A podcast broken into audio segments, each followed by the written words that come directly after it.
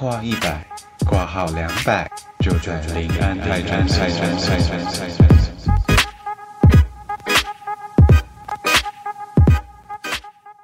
Hello，大家好，我是李黎，欢迎回到临安泰诊所的李黎特约门诊。没错，今天只有我一个人呢。那我们目前呢，频道在 KK Bus、Spotify。Apple Podcast、Google Podcast 上面都可以听得到哦。那喜欢我们的朋友的话呢，欢迎帮我们订阅、评论，然后给个五颗星，让我们的频道可以让更多人听到的同时呢，也可以让我们非常的有动力去做更多的内容，跟怎么讲持续下去了。好，那那天在 IG 上面呢，我就是以迪迪的身份去跟大家询问一下，说大家有没有对我感到什么好奇啊？因为二零二零其实快过了嘛，那大家最近会认识我是因为。我在 YouTube 的频道上面分享比较多影片，所以我就想说问一下大家，结果居然没有非常多的人问我，实在是非常害羞的讲出这件事情。不过这也是事实了，我以为大家可能会问一下体重、身高、年龄、星座之类等等的，结果 居然没有。好，不过呢，大家问的问题主要是我未来的规划以及我啊将来可能会选择待在哪个国家等等的问题，我觉得。嗯，这个就非常足够让我回答一集了，所以非常感谢提问的朋友们。我现在就等一下就会准备开始回答你们这样子。好，然后呢，在开始之前的话呢，我想要跟大家先分享一个叫做 “ikiga” 的概念，这是其实是从日本传传出来的。那 “ikiga” 的话呢，翻成中文它叫做生命的意义。它其实呢有四个方向你要去思考。我觉得如果你现在是处于一个怎么讲？二零二零嘛，就是大家可能都会陷入一些困惑，然后一些迷失。那我觉得可以跟我一起想想看以下的四个问题。第一个的话就是你喜欢什么这件事情的话，其实你不用把它想的非常的复杂。其实你今天只是我喜欢植物，种植物，我喜欢养狗养猫，我喜欢跟他们玩，我喜欢养小孩，我喜欢。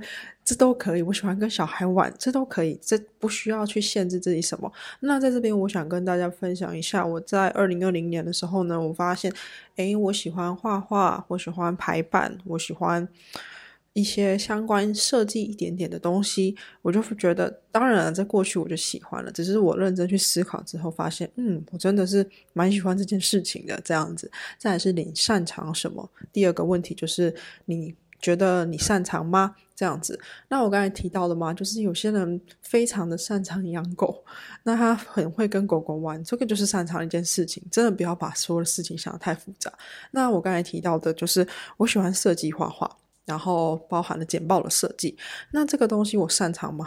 我意识到我擅长的时候呢，大概就是说，嗯，我花费的时间不需要比别人来久。我就可以做出一份我觉得让别人很容易懂的简报，那这个就觉得嗯我擅长的，那同时确实也收到了一些称赞，那我就觉得嗯好，它是我擅长的事情呢。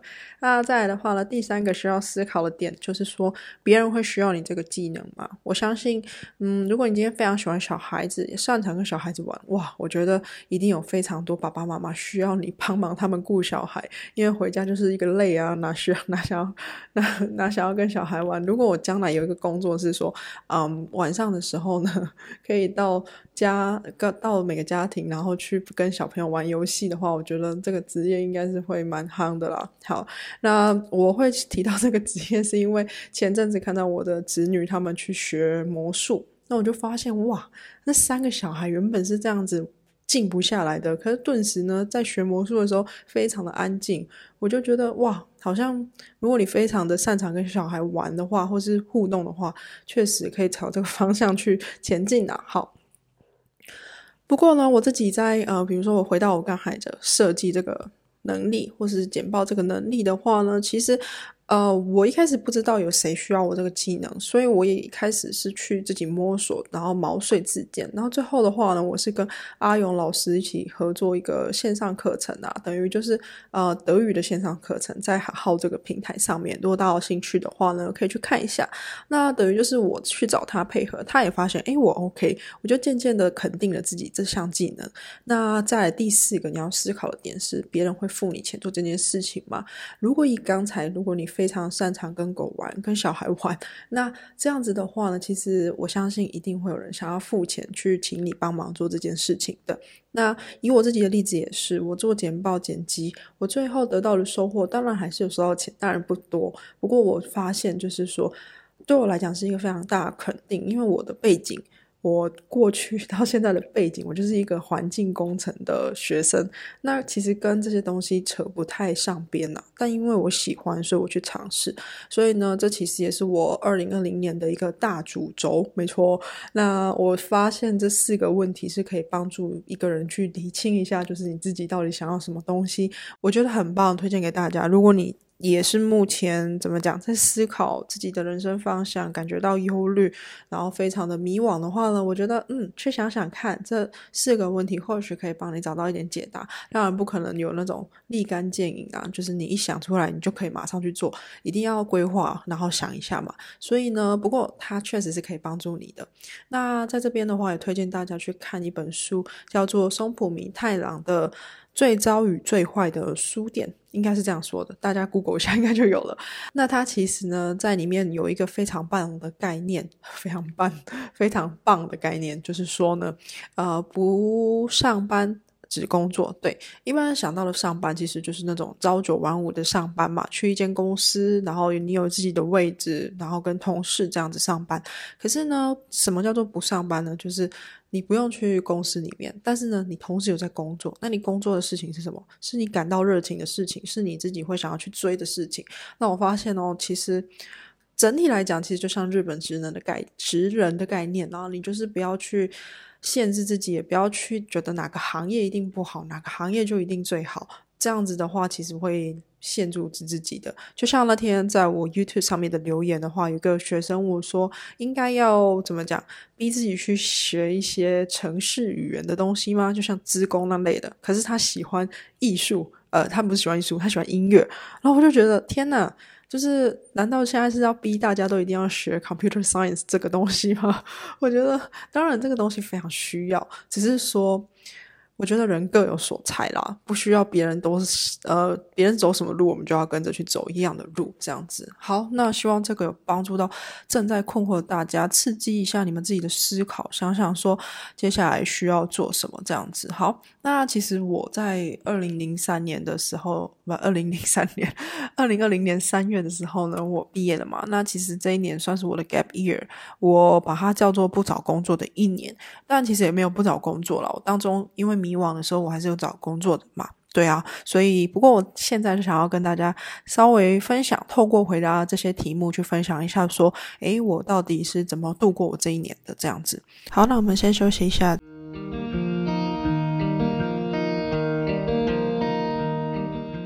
好，那要，呃，现在就要来回答第一个问题啦。第一个问题的话呢，就是。什么原因会让你继续待在德国呢？会不会有时候觉得回亚洲发展好一点呢？哦，这个问题真是问进我的心坎里了。我个人真的是觉得。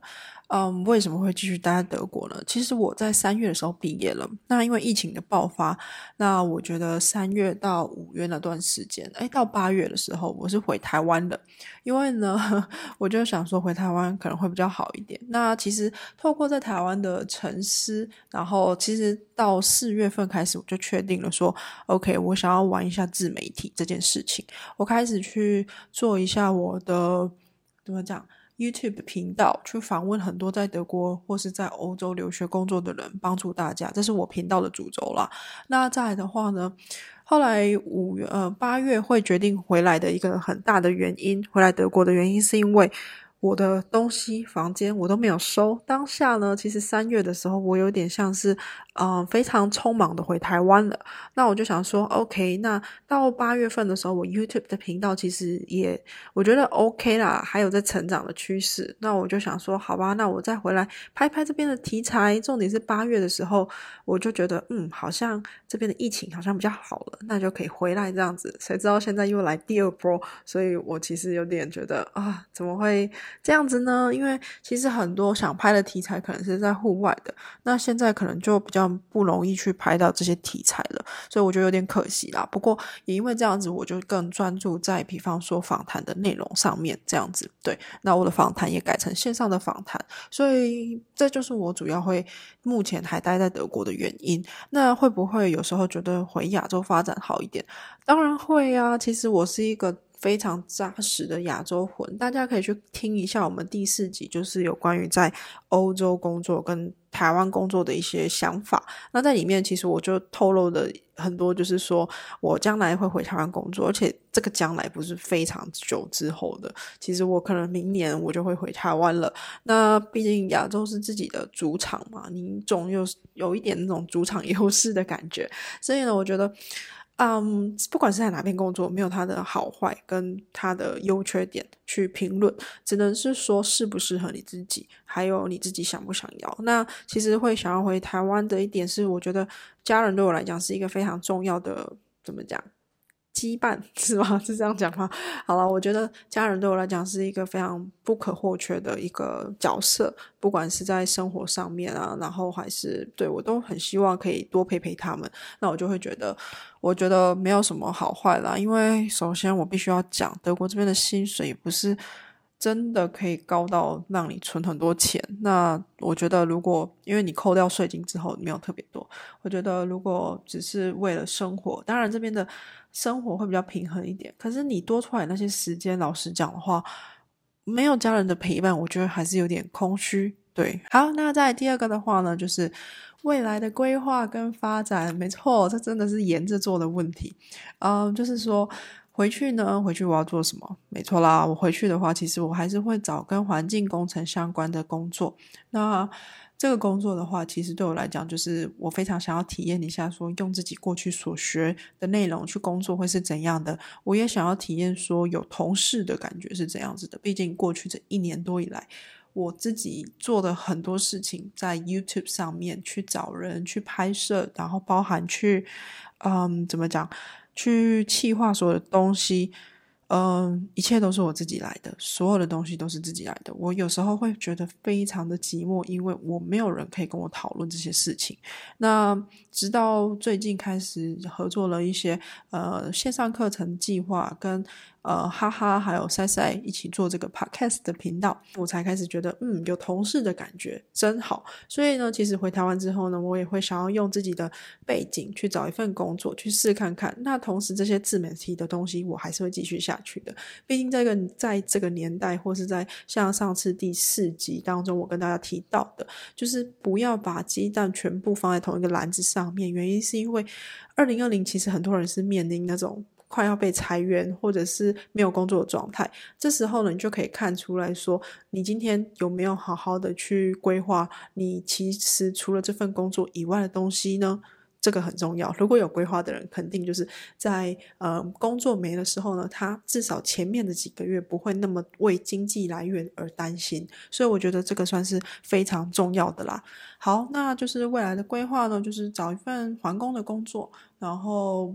自己本身也会想要继续这些自媒体。那环工的工作的话，其实我不排斥，就是台湾或是在哪边呢？其实整个亚洲来讲的话呢，我都蛮喜欢的，因为我个人就是比较习惯亚洲的文化啦，所以我觉得对，这是我想要这么做的。好，然后呢，再来是第三个，第三个这个问题呢，我觉得非常非常的可爱。他问说呢，长相会影响到当地人脉的交友状况吗？哇，我觉得。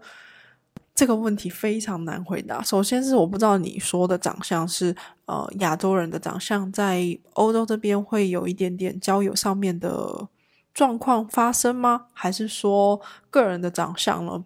那我这边都回答一下了。我觉得亚洲人在这边的交友状况不会有什么的问题，别人不会因为你是亚洲人而不跟你交朋友。我觉得一切都是看你这个人讲话的方式，还有这个人跟他们处的处不来。那我觉得，嗯，怎么讲？我觉得亚洲长相是没有问题的。那你再是说长相的美丑，其实这也没有一定的界限呐。因为这种东西的话呢，或是帅不帅这种，我觉得这个都没办法很简单的三言两语去评论一个人的外表。对，就是我觉得我自己很美啊，可是别人可能不这样觉得啊，对不对？所以这也是没有办法的。所以我想说的就是说呢，嗯，关于外表这件事情的话，德国这边带给我最大的启发就是说，不管你现在是什么外表。大家都是可以接受你的，因为我反而觉得在亚洲上面，台湾上面对于美女有一种既定的印象，就是要白要瘦，然后对之类的。但其实，在德国之后，完全就是以前在台湾了。老实讲，我不太喜欢穿一些裙子，因为我觉得我的腿可能不好看。可是在德国这边，我就觉得哇，随便啦，凉就好了。所以我觉得在这边，没有人会管你穿什么，也没有人会管你觉得这样好不好看。就是你自己觉得好看就好，所以这完全是出于心呃怎么讲是心态上面的问题。但重点的是，我觉得不管在哪边交朋友啦，最重最重要的一件事情就是你自己跟他合不合。那这个合不合是个性上面的，绝对不是外表上面的。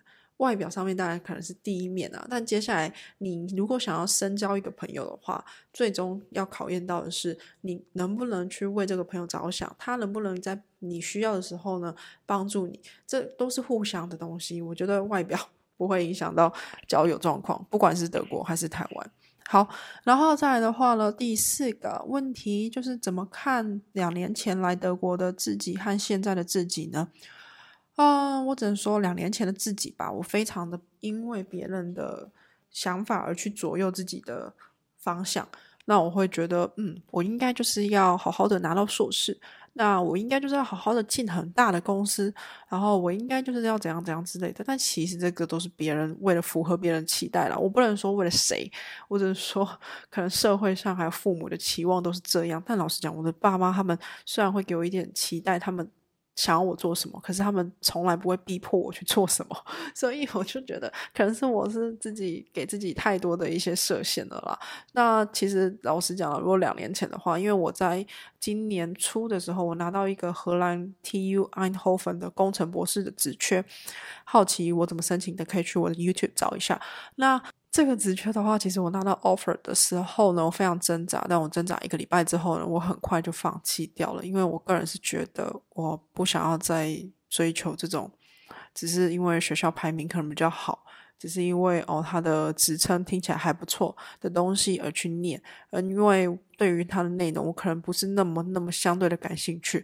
那只是为念而念的话，我自己搞得非常痛苦。所以我就是透过在回想刚才我提到的 k i g a 这个精神呢，去怎么讲？其实我那时候也是想着这四个问题去拒绝掉这个工作机会的。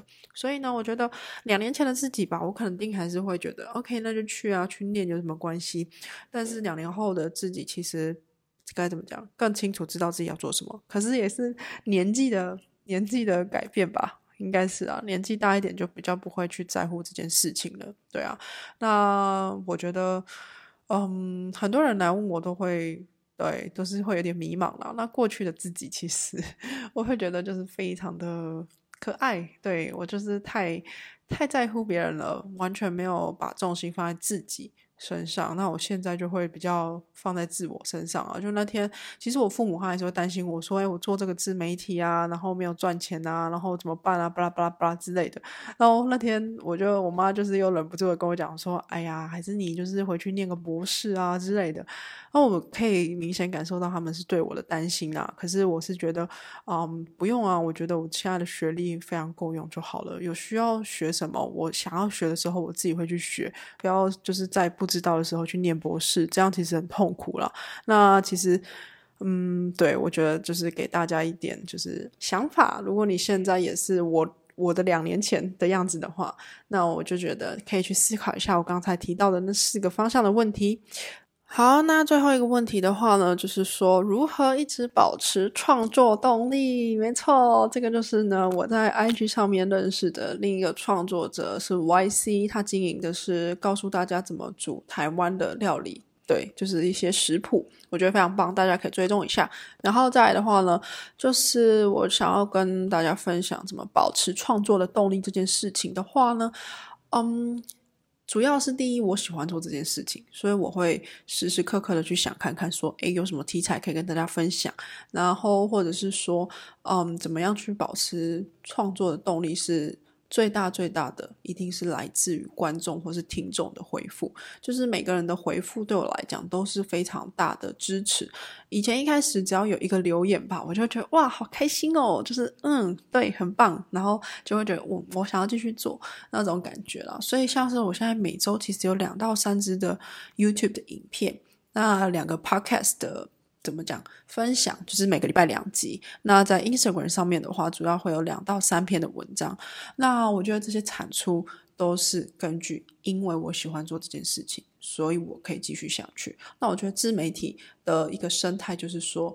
你要想的是细水长流，你要做很久很久，而不是说我只是爆红一时。当然，所以我一开始在做 YouTube 的节目的时候呢，很多一些朋友吧会建议我说：“你怎么不用耸动一点的标题啊？你用什么方式啊，去让自己爆红一下？”其实每次听到这些建议的时候，我当然非常感谢他们给我的建议啊。但我个人是不想要走这个路线，因为我一直相信说，频道虽然小，但是它绝对有它的受众在。